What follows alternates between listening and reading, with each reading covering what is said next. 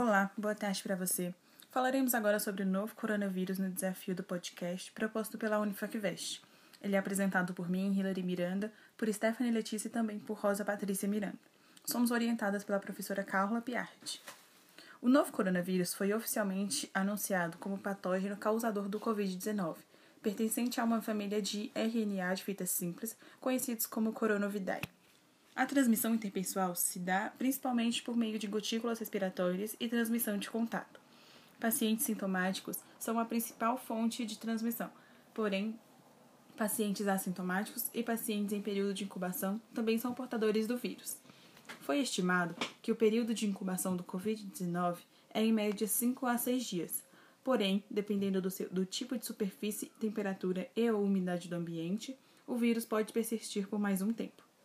Todas as idades elas são susceptíveis a essa nova doença, principalmente aqueles que estão em contato próximo com pessoas infectadas, incluindo profissionais da saúde e outros pacientes no hospital. Entre os sintomas mais comuns estão a febre, a tosse seca. Alguns indivíduos também relataram a dor muscular, confusão, dor de cabeça, dor de garganta, diarreia e vômito. Entre os pacientes submetidos à tomografia computadorizada de tórax, a maioria apresentou pneumonia, pneumonia bilateral. O diagnóstico do Covid-19 pode ser baseado em uma combinação de informações epidemiológicas, sintomas clínicos, achados de imagem por TC e testes laboratoriais. Atualmente, a principal abordagem é controlar a fonte de infecção usando medidas de prevenção e controle de infecções para diminuir o risco de transmissão. Conversaremos agora com a cirurgiã dentista Rosa Patrícia sobre os cuidados que os profissionais odontológicos devem, ter, devem seguir em seu consultório. Então, Hillary, durante os procedimentos odontológicos, um grande número de gotículas e aerosóis podem ser gerados.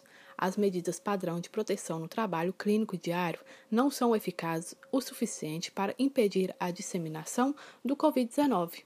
A higiene das mãos tem sido considerada a medida mais crítica para reduzir o risco de transmitir microorganismos aos pacientes. Isso reforça a necessidade de uma boa higiene das mãos e a importância de uma desinfecção completa de todas as superfícies da clínica odontológica.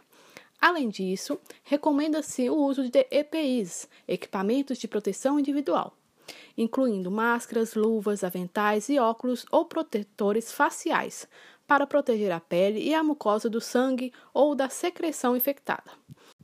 O profissional deve minimizar operações que produzam gotículas ou aerosóis, fazendo uso de injetores de saliva com volume alto ou baixo. Ademais, a técnica de quatro mãos é benéfica para controlar a infecção. Outra medida que pode ser tomada é o uso do enxagante bucal antimicrobiano no pré-operatório, pois reduz a microbiota na cavidade oral. Durante exames radiográficos, é importante dar preferência às técnicas extorais a introrais.